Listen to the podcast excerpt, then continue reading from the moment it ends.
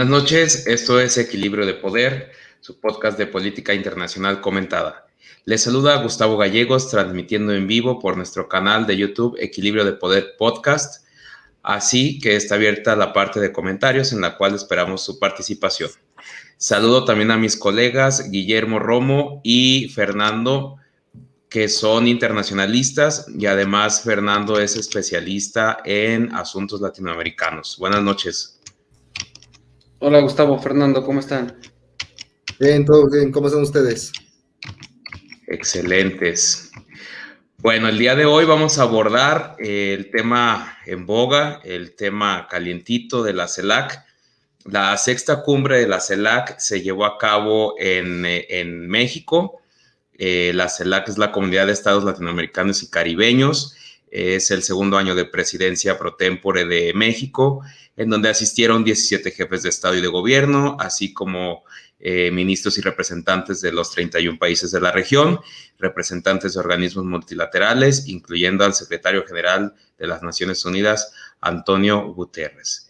Dicho esto, vamos a iniciar con comentarios al aire, eh, impresiones.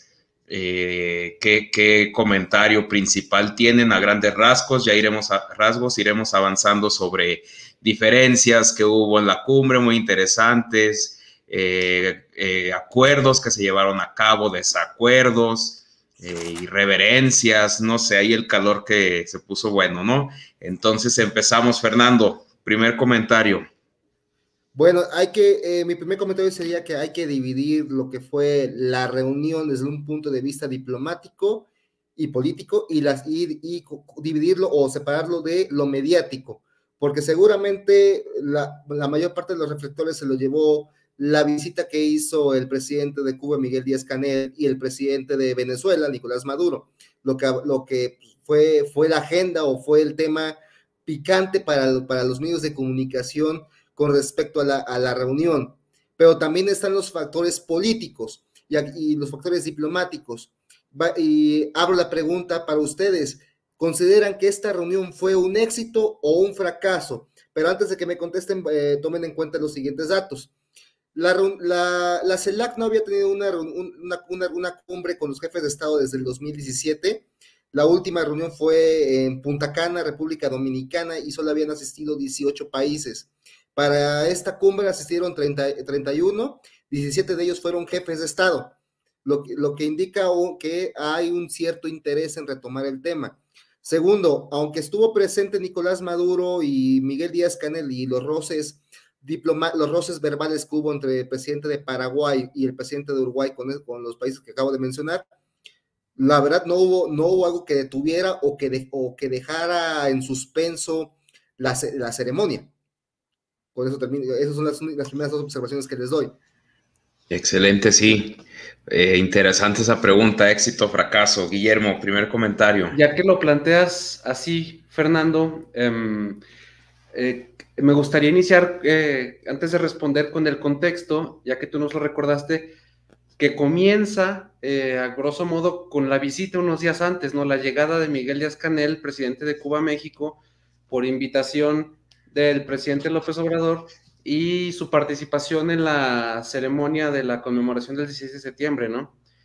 Que, que, si, que si bien eh, no es extraño que se inviten a líderes em, eh, extranjeros, lo que sí es eh, inusual, bastante inusual, por no decir inédito, es la participación ¿no? activa que tuvo él con el pronunciamiento de un discurso. Digamos que esto sirvió para caldear los ánimos de, em, eh, previos a la, a la conferencia y que tal vez pudo haber desembocado en eh, los roces que hubo ahí. Ahora, en cuanto a lo de si es éxito o fracaso, pues mira, a mí, me pareció un evento interesantísimo, pero en los términos que se proponía yo considero que es un fracaso. Si bien fue muy exitoso en la cobertura mediática, yo no recuerdo que haya tenido una cobertura así otra, otra cumbre más allá de la fundacional, ¿no? Hace 11 años. Hace 11 años, exactamente.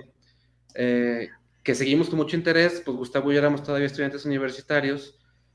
Eh, yo, también era estudiante universitario, no me ah, Los tres en secundaria, entonces. Sí, en, secundaria. eh, me parece mm, un fracaso en los términos originalmente planteados, ya que el presidente pues, López Obrador había mencionado semanas antes la, la posibilidad de transformar eh, a la, CELAC en el foro por excelencia de hemisférico de, de diálogo y también por la ausencia pues de los peces gordos de las principales economías de los líderes, de los principales líderes de las principales economías de la región, eh, Brasil, Argentina, Colombia, Chile, ¿no? Es que, ah, Bueno, es que debemos entender que la CELAC, si bien se fundó hace 11 años, el papel que ha tenido en la región eh, no ha sido tan relevante como han sido otros procesos o, procesos de, integración que hay en, el continente. Se, le ha querido dar como, se le ha querido ver como una, un sustituto de la OEA, cosa que no va a pasar porque, puesto que en primera la, CELAC no tiene una, estructura interna, no tiene, no tiene definido acciones o estrategias eh, reales y, bueno, realistas para hacer un cambio verdadero en la, en la mera región. Se ha vuelto simplemente un foro de diálogo entre los jefes de Estado. Es cierto que cuando se inauguró, cuando se creó la CELAC hace, eh, en el 2011, bueno, el, el, concepto de la CELAC ya venía desde antes, eso empezó con el grupo de Río, que se fue, que se fue, fue evolucionando y adaptándose a las nuevas realidades que, que vivió el continente, particularmente en la primera década del siglo XXI. Y la CELAC es una propuesta que sorpresivamente, o que muchos no quieren recordar, fue una propuesta hecha por el, por el gobierno mexicano y por el gobierno brasileño, particularmente por el presidente Felipe Calderón y el presidente Lula da Silva. De hecho, Felipe Calderón fue, fue de los primeros que habló de la necesidad de crear un foro de diálogo para compartir los problemas y buscar soluciones, además de, además de detectar aquellos, aquellos aristas de la gobernanza que deberían ser atendidas por medio del multilateralismo. De hecho, hasta Calderón lo mencionó y si leen las declaraciones de Cancún de hace 11 años, miraban a la CELAC como un proceso inclusive histórico, porque reivindicaba las, las visiones y posturas del bicentenario del inicio de los procesos independentistas. Era una nueva, era una nueva idea de cómo, de cómo organizar la región y adaptarla a las nuevas realidades, no solamente regionales, también darle una voz, una voz consensuada de América Latina hacia el sistema internacional. Empezó a tomar posturas o a menos declaraciones a temas como el conflicto en Siria, el conflicto árabe-israelí, el tema de las Malvinas, Guantánamo, o sea, cosas que le dieran un consenso a la región y expresarlos hacia afuera. Sin embargo, cuando, como esto fue, como esto fue tomándose ya como un, una integración meramente de, gobiernos de izquierda, recordemos aquí a Rafael Correa, que en el 2014, 2013, 14, él establecía que la CELAC debía ser el sustituto, y Chávez veía la CELAC también como una, como una, una, contra, una contramedida a las, a las medidas impuestas por Estados Unidos en la OEA. Cuando empezaron los cambios de gobierno a partir del 2015 con la victoria de Mauricio Macri, pues empezaron a ver que la CELAC no era, no era, no era un foro relevante. Y cuando llega Donald Trump a la presidencia y, implementa la, y se implementa la, doctrina Tillerson, eh, eh, con homenaje al Rex Tillerson, que fue el, el, secretario de Estado en ese momento, el, la doctrina decía que cualquier país que no, que no se, no no se pusiera acorde a las, intereses de Estados Unidos o no, quisiera estar en alianza con Estados Unidos, pues perdería todos los beneficios. Y esto llevó a que muchos estados de América Latina decidieran dejar morir a la CELAC, que no hubiera una, una gran una participación, simplemente no, no darle esa relevancia. También, pues, también porque tenían temor o no querían que una, una presencia de algún país que esté, estuviera en contra de Maduro pues estar en la CELAC pudiera ser visto como un reconocimiento a su gobierno. Por tanto, este impasse se mantuvo por casi cuatro años. Ya fue hasta el 2019-2020 que con el nuevo gobierno de México, el nuevo gobierno de México se interesó por retomar el papel de la CELAC y ver algunos eh, ver los temas que pudieran ser a menos de interés o pudieran ser eh, pudieran tener un punto un punto de acuerdo con los demás países. Y yo creo que si bien aunque la reunión no, no, no, no reconozco que fue exitosa, el simple hecho de haber rescatado este, este mecanismo y haber, y haber logrado que por lo menos 30, 30 países vinieran aquí a México y de, ellos, de esos 17 fueron jefes de Estado, pues creo que lanza un mensaje, un mensaje de interés. a pesar de, a pesar de, lo, de lo, lo, periodístico y lo morboso que fue la presencia de, de Cuba y Venezuela. Justamente iba a mencionar eh, eso que acabas de decir, Fernando, de que, bueno, si bien eh, no fue exitosa como se esperaba, como se planteaba, creo que fue exitoso el hecho de volverse a reunir. Al menos eso ya lo podemos contar. Incluso, pues ya ven que Argentina cancela de último minuto porque pues menudo desorden que traen por allá, entonces pues no. todo un tema también, ¿eh? todo un tema, los, pasos y la renuncia de los, ¿cómo se llama? El cambio de ministros. Eh, eh, traía ese tema Argentina de ver hasta de las Malvinas, traían ahí todo mundo su agenda, ¿no? Que finalmente creo que me parece que maneja muy bien eh, este tema diplomático el canciller mexicano Marcelo Ebrard, en el sentido de en sus discursos, creo que es muy asertivo incluso cuando dice que las diferencias de los países no impidan que se reúnan por las coincidencias que tienen. Entonces, creo que ese es un comentario muy acertado y porque se deja de lado en la agenda general en la que todo el mundo coincidía, pues es en, el, en lo de las vacunas eh, que no se han repartido equitativamente, porque decían, por ejemplo, que el 89% de la población chilena ya está vacunada, de mayores de 18 años, pero que es, pues si ven el caso de Haití, el 0,02% estaba vacunado, entonces hablaban incluso de esas diferencias. Ciertamente la asistencia de 31 naciones eh, pertenecientes a... Ah, porque también hay que mencionar el,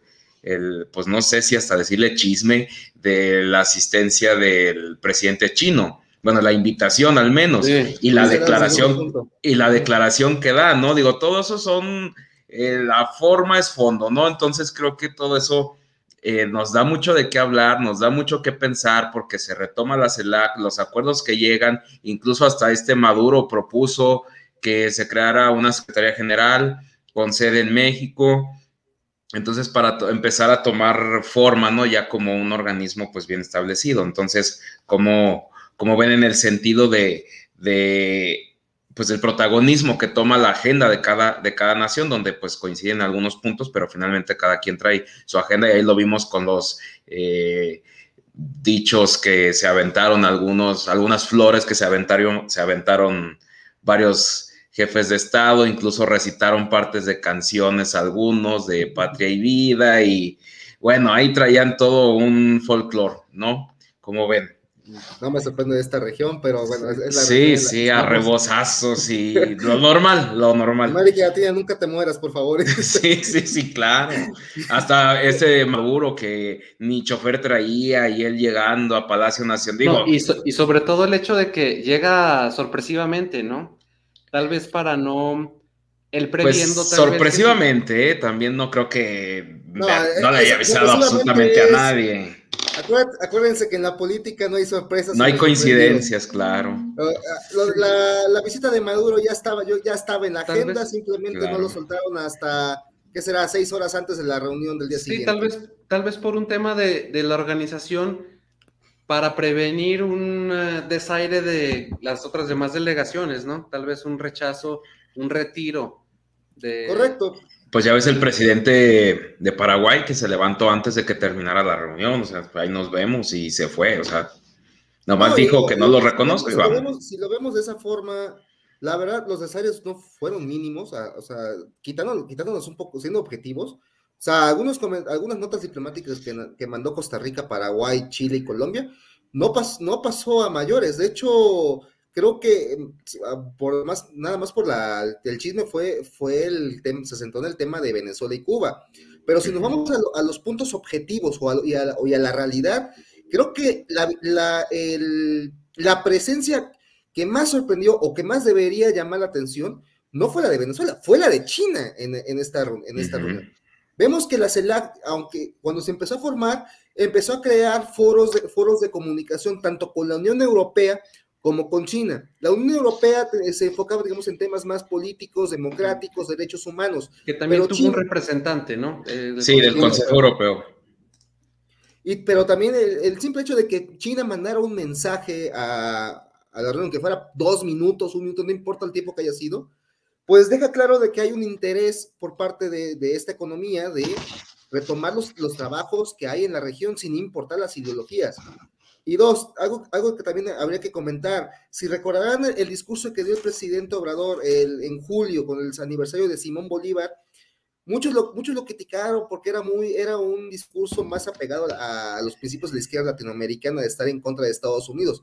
Pero la verdad, si, si leen el discurso o, lo, lo, analizan con detalle, lo que pide el presidente de la República, y eso es un análisis que hace la maestra Natalia Saltalamaquia de ITAM, una maestra que le tengo mucho aprecio y mucho respeto, ojalá esté escuchando, lo que dice, lo que, el análisis que, suelta, que dice la maestra Natalia es que la verdad López Obrador no quiere alejarse de Estados Unidos, por, el contrario, quiere fortalecer la, la integración latinoamericana para hacer un bloque, un bloque de negociador que tenga poder frente a Estados Unidos, por lo menos un poder simbólico, pero y, que tenga un consenso de los temas que en verdad le interesan a América Latina, que actualmente son el tema de la pandemia, la, la, falta de vacunas que hay, porque sí, habrá países como Chile que tengan el 80% de gente vacunada, México apenas tenemos el 66 según el último informe del técnico, pero también hay países como Haití, como eh, eh, Guatemala, que no han tenido un acceso, un acceso democrático a las vacunas. También, no, también tocó el tema, de la, el tema de la seguridad alimentaria, el tema, de, el tema del desarrollo humano y el fomento a las inversiones. Digo, tal vez no son temas muy relevantes, no son temas que no están en la agenda, no, no se escuchan mucho, pero tienen cierto nivel y creo que el simple hecho de que los países por lo menos llegara a un consenso y hubiera una declaración en esos temas, pues marca, deja, deja que al menos hay, hay, una, hay un éxito en esta reunión. Muy, muy marginal, pero hay un éxito. También eh, lo malo es que se atravesó, se hizo en un timing muy complicado. La visita del presidente de Cuba, pues complicó, complicó, digamos, que se llevara a cabo esta reunión con, con más éxito. O sea, las críticas nunca, no, no, no, no se dejaron de un lado. El hecho que viniera Maduro, pues también como ya lo comentamos, pues sí generó cierta, cierto, ciertos roces, pero fuera de ahí... fuera destacar ahí, también en esta ceremonia del 16, en la que participa Díaz Canel, no sé si notaron el lugar que estaba ocupando el nuevo embajador estadounidense, ¿no? Atrás. Atrás. Sí. En última fila, eh, no sé ahí si fue deliberado, obviamente es un, es un simbolismo muy fuerte que pues para fines prácticos eh, en, las relaciones entre países tal vez no tenga ningún efecto, pero ahí en, a, un, presidente que le interesan tanto los simbolismos, es importante, pero no sé si también sea un desprecio o una agresión gratuita, ¿no? ¿Cómo ven ustedes? Yo, para mí me es muy complicado pensar que, lo hayan puesto hasta atrás para pensar, o sea, no, pues claro que tu, principal socio comercial, pues de alguna y además, con eso de que pues se ve desde lejos, porque quien anda con sombrero para todos lados, incluso en México, o sea, pues, eh, bueno, y hay otro senador, además, este Guadiana, em, este carbonero y todo, minero, pero ajeno a ellos, que son personas muy contadas, pues como el nuevo embajador, Realmente eso es lo que impresiona y es lo que ha llamado la atención, más, más allá de su presencia como embajador. Primero, lo que se fijó la prensa y todo el mundo es que anda con sombrero. Entonces, en el desfile, estar en donde estaba, hasta atrás, en gradas, ni siquiera era así como parte de, pues, del escenario principal. Eh, pues se me hace muy complicado pensar como que adrede lo pasaron para allá. Entonces ahí no sé qué pasaría, realmente desconozco, ni me aventuro a afirmar nada, pero sí yo lo veo de esa manera. A ver, Fernando. Mira, no sé cómo, no sé si hay un simbolismo con el tema de la de dónde estaba ubicado el embajador, pero lo que sí creo que hay que, hay que tomar en cuenta es que al parecer ya el, el presidente Obrador ya está mostrando un interés con respecto a la política exterior mexicana en, los últimos, en los últimos tres años de su gobierno, si bien ha hecho algunas acciones, la verdad el presidente no le ha interesado la, su, presencia en el sistema internacional. No ha participado en, es creo que su segunda participación internacional de forma, de forma presencial, siendo la primera la visita que hizo con... Creo que ya, ya, hay una, ya hay un interés de generar una, ¿cómo se dice? Un legado de, diplomacia en este sexenio Sin embargo, también cae en, sus propias contradicciones, porque dice, quiere participar en la CELAC, fomentar una integración, generar un bloque de negociación con Estados Unidos, y al mismo, y al mismo tiempo no va, a la, no va la Asamblea General de la ONU que se, está, que se acaba de celebrar. Dice que va a ir a la, a la, a la, a la, toma de consejo, presidencia del, Consejo de Seguridad, pero la verdad no lo, no, no lo veo factible. Con Biden, pues sí, no ha, aunque es, no ha hecho ningún comentario, la verdad, despectivo en general. Ha criticado un poco la posición de la migración y la posición con Cuba, pero son posturas que ya México ha, ha dicho en, en otros sexenios yo creo que el, manejo de la diplomacia, menos para estos días, si bien no es la mejor, hay que reconocer que hay errores, ha, tenido una, ha tenido un avance simbólico en los últimos años. Digo, si lo comparamos con la, con, cómo fue la, el sexenio de Enrique Peña Nieto en los últimos años, particularmente con América Latina, tomó una postura agresiva que no, no le correspondía, violando el principio de, de, de no intervención y de igualdad jurídica, tomando una posición agresiva con algunos gobiernos de izquierda, quedándose callado con, con, algunas acciones que hacía la OEA. Y yo creo que ya en este sexenio, pues, por lo menos ha intentado expresar un, ¿cómo se llama? Al menos unos los comentarios o su rechazo a algunas acciones que hace la OEA u otros organismos internacionales. Aquí hay una confusión. Lo que el presidente, no, lo que el presidente expresa no es acabar con la, con la Organización de los Estados Americanos sino quiere acabar con, los, con el viejo manejo que tienen los Estados, eh, la Organización de los Estados Americanos en la región. Creo que ya varios programas y varios invitados han dicho, lo, han coincidido que el Almagro no ha hecho un papel, un papel fundamental o relevante, ha sido, ha tenido un papel muy sesgado y muy... Más bien no ha hecho un papel en general. No ha hecho un papel, mejor dicho. Sí. Y tampoco, en los hechos, tampoco es un organismo al que acudan los los liderazgos latinoamericanos para dirimir conflictos, con la excepción de, de, repente actores de la oposición, por ejemplo, en México, ¿no? Que van a tocar la puerta de Almagro para quejarse de, la tiranía de la que son víctimas, ¿no? Y Almagro los escucha. eso es más... Y Almagro los escucha, pero pregúntale si a la gente de El Salvador ahora con el tema de Bukele, a los de Honduras otra, también... Otra ausencia, ¿no? La de Bukele. Bueno, estuvo su vicepresidente. O sea, el, Salvador sí estuvo presente, aunque no, no, fue Bukele, que fue sorpresivo, la verdad. Yo espero, eh, siendo Bukele muy un actor protagónico en la región, habría tendría que haber estado ahí y además que ha tenido una cierta cercanía y cierta, cierta simpatía por, por el gobierno mexicano.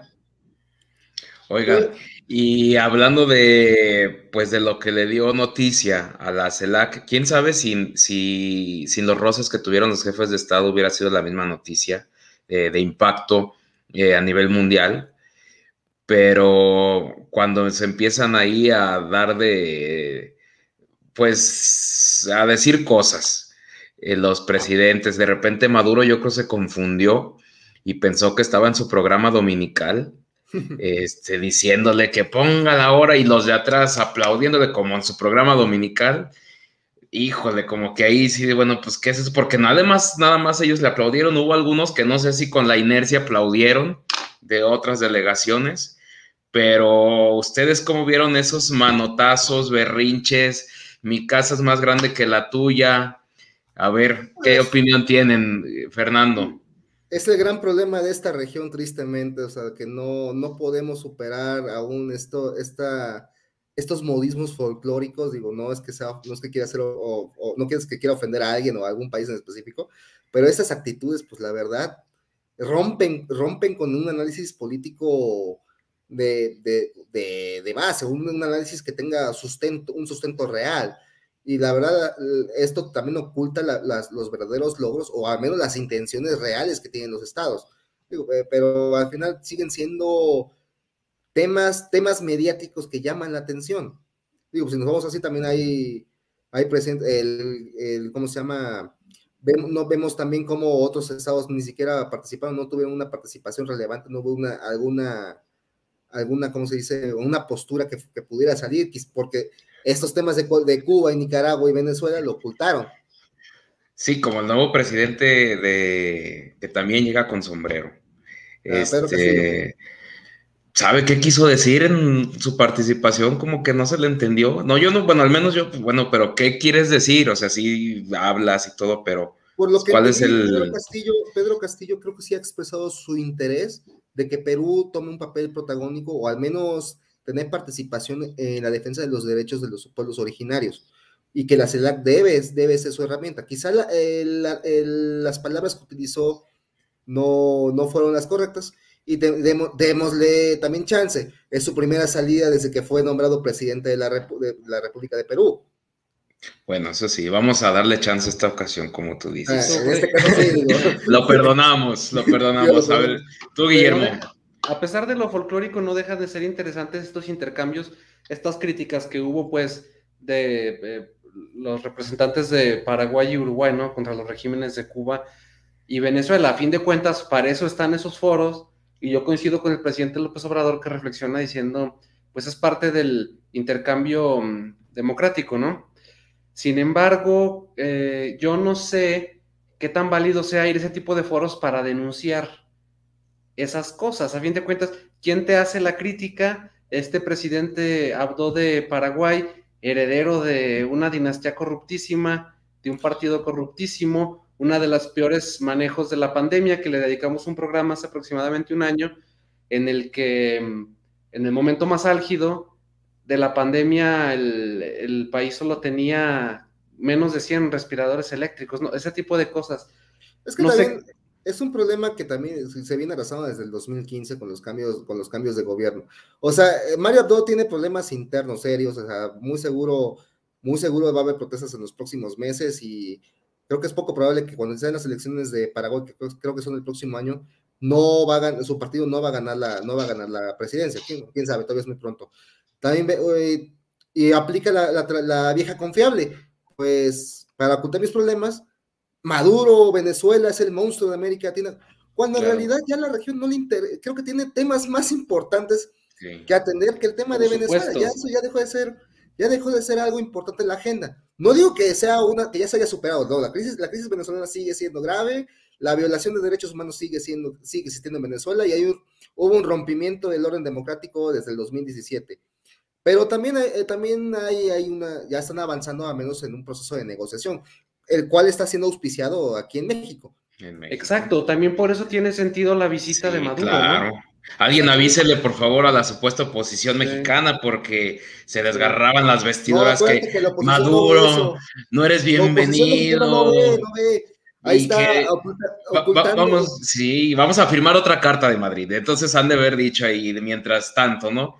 Pero sí, o sea, suscribo lo que, lo que dice Guillermo, pero yo creo que con base en lo que tú dices, creo que estos foros se prestan, bueno, estas cumbres más bien se prestan precisamente para ese intercambio que guste o no, pues yo creo que es el único lugar donde directamente se lo pueden decir, porque estar desde tu país criticando al otro, creo que no es lo mismo a que si te lo estás diciendo ahí de frente, que no va a trascender, no va a pasar nada. Y aquí te voy a decir yo, porque yo creo que tú estás mal y porque yo soy mejor, porque yo tengo 10 pesos más que tú, etcétera. Son dichos nada más, son habladurías, nada más le da candente, eh, se pone más candente, pero en realidad no trasciende ni pasa nada. Fíjense, cada quien regresó a su país, no pasar el de Paraguay se levantó y se fue, pero ¿qué pasó más allá de eso? Es más, casi nadie se fijó que se levantó y se fue. O sea, eso ya ni siquiera fue noticia y pues según él yo creo que lo hizo como protesta o no sé. Pero yo creo que pues son precisamente este tipo de reuniones las que se pueden dar por protagonismo, porque por eso también lo hacen, no es que esté muy inconforme, como tú dices, pues quiero tapar lo que está pasando, el relajo que yo traigo, y pues mejor le echo la bolita a otro, que a él todo el mundo sabe quién es, todo el mundo conoce el desorden porque todo el mundo lo ataca y mejor desvió la mirada para que no se estén fijando en lo mío. Entonces, si hablamos, adelante, Y si hablamos de rompimientos del orden democrático, el que estuvo feliz, o al menos el que no lo vieron, fue al vicepresidente de El Salvador, no le dijeron nada, ah, sí. de Honduras, o sea, sí, que todos, sí, atacan a Venezuela, atacan, a mí no me miren, yo estoy tranquilo. Sí, no, Maduro, échenselo, quémenlo con leña verde y todo ese tema. Pero bueno, como ven, vamos a ir concluyendo. vamos a hablar de los acuerdos. 44 la carta que trae, la declaración, perdón, que trae 44 puntos. Además de, hicieron un fondo de desastres naturales que va a iniciar con 15 millones de dólares, así como, como la Agencia Latinoamericana del Espacio, que bien dijo Marcelo Ebrard, que había nueve agencias eh, espaciales aquí en Latinoamérica, que nada más lo único que pasaba era que no se ponían de acuerdo, no se hablaban, que ahora ya se van a hablar, y del programa de autosuficiencia sanitaria derivado del manejo de la pandemia e, y de, la, eh, de ser inequitativos en el reparto de las vacunas, así como el COP26 sobre medio ambiente, inmigración y derechos humanos. Con base en esto, ah, perdón. Un poco lo de la la posición de pues, fomentar un, comercio internacional multilateral, o sea, que haya respeto a las reglas, a las reglas, a reglas caras en el comercio y el trato, el trato igualitario en el, acceso a, productos, ¿no? hubo quien se quiso aventurar a decir que un bloque como como la Unión Europea, no vayan a, querer sacar un amero por ahí, ahora que el Reino Unido quiere integrarse al TEMEC, no sé, ya traemos todo un relajo, pero bueno. Pero el tema de que esto, va, esto va a ser un paso para la Unión Europea, en teoría podría serlo, la verdad, no, no, se puede descartar, pero digamos, los problemas que tuvo Europa para crear la Unión, Europea, cuando ellos pasaron por dos guerras mundiales, nosotros no hemos pasado por esos niveles de destrucción a pesar de todo el caos que hay en esta región, y también las diferencias políticas, pues no están y más ahora que es un periodo muy politizado, pues nadie está dispuesto estaban más, a ceder. Estaban más alineadas las, las visiones políticas de los países europeos que iniciaron la... Los 13. sí, la unión, ¿no? Este, no, no, nos olvidemos que, en este bloque inicial, pues no estuvieron invitados naturalmente España y Portugal, que eran gobernadas por dictadores, ¿no? Es correcto. Entonces, de cierto modo se entiende y es natural el diferendo acá, con eh, una dictadura como la de Cuba y con gobiernos autoritarios como el de Venezuela, El Salvador, Nicaragua, en fin. Pero a mí me parece positivo, me sigue pareciendo positivo este tipo de ejercicios. Ojalá que se mantenga porque a fin de cuentas es diálogo y hay que defender que se siga invitando a estos actores polémicos que se considera que no respetan el orden democrático porque a pesar de todo hay diálogo y hay acuerdos de cooperación que se suscriben, ¿no? No me parece correcta esa postura de no invitarlos y desconocer y en fin, ¿no? Creo que esta reunión fue una expresión de los principios básicos de la política exterior mexicana, la solución de, de, los, de, las, de los conflictos internacionales a través de, la, a través de la paz, o sea, promoción de la paz, la no intervención y el respeto y el respeto a, lo que a la libre autodeterminación de los pueblos. O sea, sí, hay algunos problemas, pero México no, eso no debemos, no debemos darle prioridad a estos problemas, sino buscar mejor consensos para verdaderos problemas que hay en la región, como ya los mencionamos. Creo que, creo que los retos están enfocados más en el desarrollo y en mejorar la calidad de vida de los ciudadanos en este continente que ver si quién, quién es más dictador que otro. Y ya yo creo que para finalizar mi eh, finalizar, conclusión. A ver, Fernando, después de todo lo dicho, aquí, ¿qué conclusión darías? Yo creo que es, un, buen, es un buen comienzo para rescatar el tema de la CELAC, aunque la verdad, y, y esto es ya un comentario que me hizo mi asesor de tesis en su momento en mi examen de, examen de tesis, la CELAC no aporta nada, es la verdad, no aporta nada. Si, si se le diera un poco de más estructura interna, podría en un futuro por lo menos tener, tener otro, otra, otro organismo para generar consensos y que vaya complementado, complementado con lo que hace la OEA. Pero ah, el simple hecho que sea un foro, pues la verdad no, aporta nada. Es más, UNASUR, que ya está casi está, está moribunda, tenía, tenía una mejor estructura interna y una, y unas razones más objetivas y realistas a lo que tiene la CELAC. Y yo creo que hay que, eh, hay que comentar que no estuvieron los, los países más importantes bueno, no, estuvo Colombia, pero no estuvo el presidente, estuvo Chile, pero no estuvo el presidente. Brasil es el único país que ha decidido abandonar la CELAC, por, no por razones de, eh, más que por razones de que es, la CELAC no, tiene, no funciona, es por razones de que es una, es una herencia de Lula, y Bolsonaro no quiere, no quería eh, rescatar o renacer este, este concepto. Pero sin duda, si Bolsonaro sale del poder en el, 2020, en el 2023 si es que no es un golpe de Estado o, algo así por el estilo, pues lo más seguro que Brasil regrese a la CELAC y pueda volver a tener una, un avance. porque la CELAC al final de cuentas es un, es un producto de las posturas de las, de las, de las principales economías, que fuimos nosotros, México y Brasil. A, contrario de lo que dicen muchos opinólogos, que, es, que esto, es un, esto fue un invento de Venezuela. Guillermo. Bien, bueno, yo me adelanté un poquito y di mis conclusiones en, la, en mi comentario anterior, entonces sería nada más reiterar que me parece positivo este tipo de ejercicios, aunque siga siendo un foro, eh, tal, vez no están, tal vez no estén sentadas las bases, las condiciones para una institucionalización de la CELAC como un organismo al término de esta cumbre, pero puede darse más adelante, pues carece, carece del pragmatismo del dinero, digamos, si fuera un, un foro comercial, pues tendría más eh, consecuencia, ¿no? Sería más consecuente. Eh, me parece interesante, me parece que en los acuerdos 44, pues este, el que mucho abarca poco aprieta, de ahí destaco lo de la autosuficiencia en vacunas y medicamentos, ya que hay países que sí tienen la capacidad instalada para la producción de los mismos. Sin embargo, México suscribió estos acuerdos con mientras hay presupuesto, mientras cada año se le recorta presupuesto a la investigación. En fin, espero que eso se corrija y pues me parece un comienzo aceptable, interesante en términos de diálogo, más que en términos de lograr cosas técnicas eh, pragmáticas.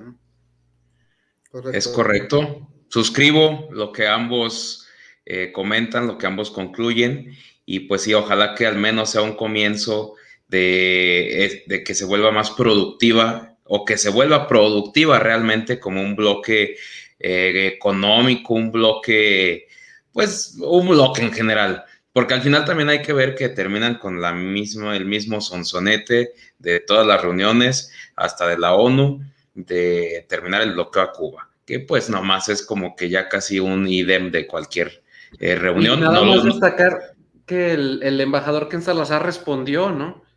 Respondió en, en, la ceremonia del 16 que el presidente López Obrador dice que hay que terminar el embargo, etcétera, etcétera y, el y Ken Salazar me parece que de gira por Tabasco o Chiapas responde que hay cosas más importantes, ¿no? Hay cosas más importantes. yo creo que ya en los tiempos en los que vivimos, la política exterior mexicana, si bien va a respetar, va a seguir defendiendo algunos principios que llevamos, llevamos, llevamos diciendo desde los, desde, la desde los años 40, yo creo que ya estamos, ya llegamos a un punto donde, pues, el tema, la influencia de Cuba en la región es mínima, a Venezuela, eh, que, que, venga a Venezuela no nos afecta en, nada. Ah, por más que haya gente que diga que nos va, que va a perjudicar la relación con Biden y con nada, con ellos, pero no, yo creo que a, Biden ni le, ni le pasó ni le importó lo que hubiera la reunión aquí, o sea. Casi que se reunieron. le, ha de importar muy poco. Y, y esta postura de la, la, razón por cual la CELAC se detuvo fue más que nada porque Trump tuvo una visión de hay, eh, quien no esté conmigo está en mi contra. Y si, no, y si se, apoyan, las, apoyan a cualquier cosa que suena a Venezuela, pierden, pierden todos los beneficios conmigo, pues bueno, muchos estados se, eh, se hicieron un lado y ya.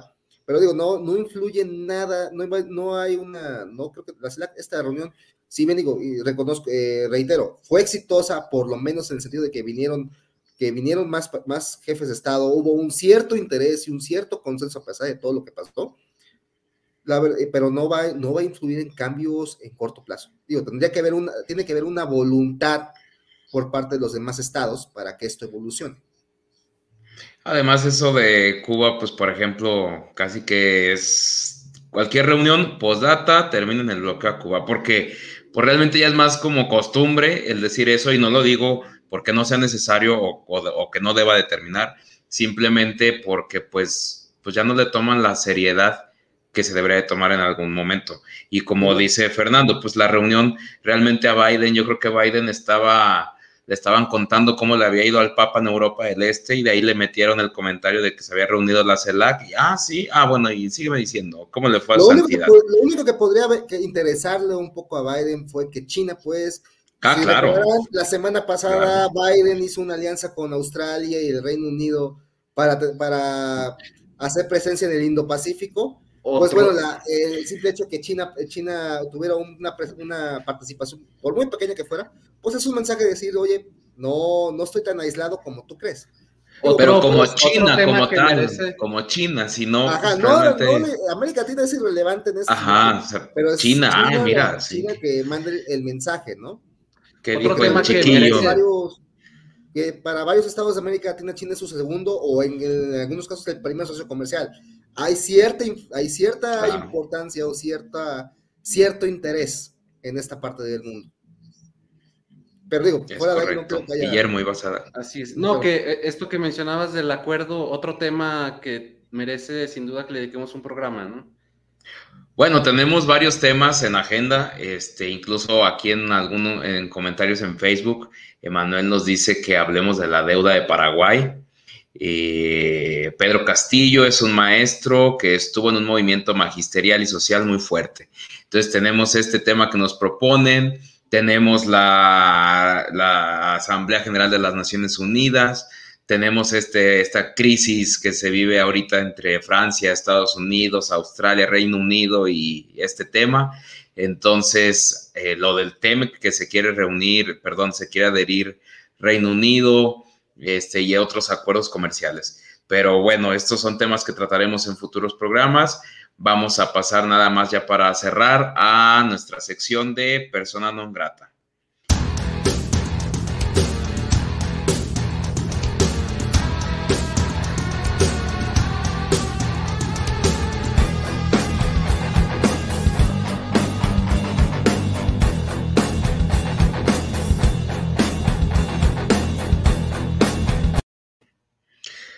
Fernando, Persona non grata para ti brevemente. ¿Quién y por qué? Jair Bolsonaro. ¿Por qué? En primera por, en primera por todas las declaraciones que dio en la Asamblea General, aunque no tiene nada que ver con la CELA, de que el Amazonas es nuestra y vamos a, vamos a, llevar nuestro modelo sin importar lo que piensen los demás. Bueno, eso demuestra que Bolsonaro está actuando de forma unilateral y con, una potencia como la potencia que es Brasil, bueno, pues se puede dar el lujo de decirlo. Y el simple hecho del desaire o haberse salido de la CELAC pues mata el espíritu de, esta, de, esta, de, este, de este foro, ¿no? Pues Brasil fue, fue uno de los precursores de esta, de esta, de esta, de esta institución y pues, debería estar ahí aún sin, aún si tuviera algunos desacuerdos con el tema, algunos temas. Es más, podría llevar algo de la agenda, porque Brasil puede tener todavía algo que aportarle a la región a pesar, a pesar de que este, eh, Bolsonaro tenga otras, otros intereses en, en la región. Correcto. Guillermo. Yo em, sería pues Daniel Ortega. ¿Por qué? Que pues como que sale también sin mancha de este encuentro que si bien, bueno, dice Fernando, sí, es un, este fue un ejercicio de los principios de política exterior de México, eh, sin embargo, pues vemos que en ese país se, se, está quebrantando el orden institucional democrático de una manera que no se vio ni siquiera en Venezuela eh, no sé, siquiera un recordatorio, algo. Pero una este, pregunta rápida, perdón, y, interrumpirte. ¿Y solo es Nicaragua que tiene un, rompimiento del orden democrático en Sí, no, pues se viene El Salvador, en fin. Pero lo tengo presente porque estoy leyendo el libro de Sergio Ramírez, entonces, adiós muchachos. Entonces, este, pues por eso, pero, en fin, Gustavo. Pues ciertamente yo creo que te voy a te voy a hacer segunda en el comentario. Sí creo que incluso en redes ha tenido ahí un tema de unos retweets que no son de mucho agrado, pero sí creo que él sería una persona que, pues en este caso, y pues ya lo has mencionado, digo, no creo que sea necesario reiterarlo, pero sí suscribo con que Daniel Ortega eh, sea la persona no grata de mi parte también.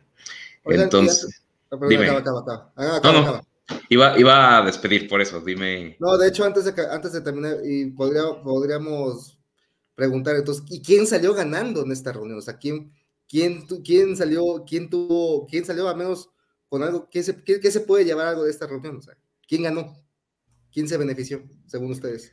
Yo digo que gana López Obrador en cuanto Andrés Manuel. poder de convocatoria, liderazgo, sean independientemente de los resultados. Y pues Cuba, ¿no? Fue el invitado de honor. Yo creo que, ah, bueno, lo de Andrés Manuel es, eh, no, no, no, no, se va a debatir, es, creo que es, es una, fue un papel, por lo menos moderadamente, fue modesto y un poco exitoso, pero yo creo que el que ganó más fue Venezuela, porque también es la primera, la primera salida de Nicolás Maduro, por lo menos a países que no son de no son de su esfera de influencia, y le dio, cier, le dio cierta, o revitalizó un poco su presencia en el sistema, el sistema interamericano, de que no está muerto, ahí sigue todavía y puede todavía de una u otra forma influir, porque ahí está el tema de la negociación con la, con la oposición, que la oposición la verdad ya está muy, muy, muy desgastada, y pues que Maduro parece que va, va, va a tener o va a recuperar cierto capital político. Que por cierto, este, ingenuamente, o no sé quién estará asesorando ahí, pero algunos de la oposición mexicana que se pensaban, tenían la idea de que lo arrestaran llegando a México, que porque pedían recompensa, que es esa cosa tan ridícula. Bueno, pero a lo mejor ya, la oposición mexicana está muy triste. E, en caso de que haya oposición, lo he dicho, a mí se me hace que hay una que la oposición mexicana se llama Porfirio Muñoz Ledo, que es más oposición que la supuesta oposición. Pero bueno, esos ya serán otros temas. Igual también este Nayib Bukele, que ahora es el dictador más cool del mundo. sí, es cierto. Entonces, bueno, ahí a ver si no pisó callos, ¿no? Cuando otros se creen también igual de cool.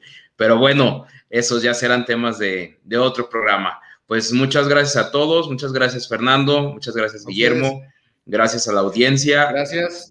Estén pendientes. Eh, mañana en Spotify va a estar el podcast de Equilibrio de Poder. Los esperamos ahí y los esperamos el próximo miércoles, 9 de la noche, hora de Ciudad de México para un nuevo programa que va a ser sobre la Asamblea General de las Naciones Unidas. Gracias a todos. Buenas noches.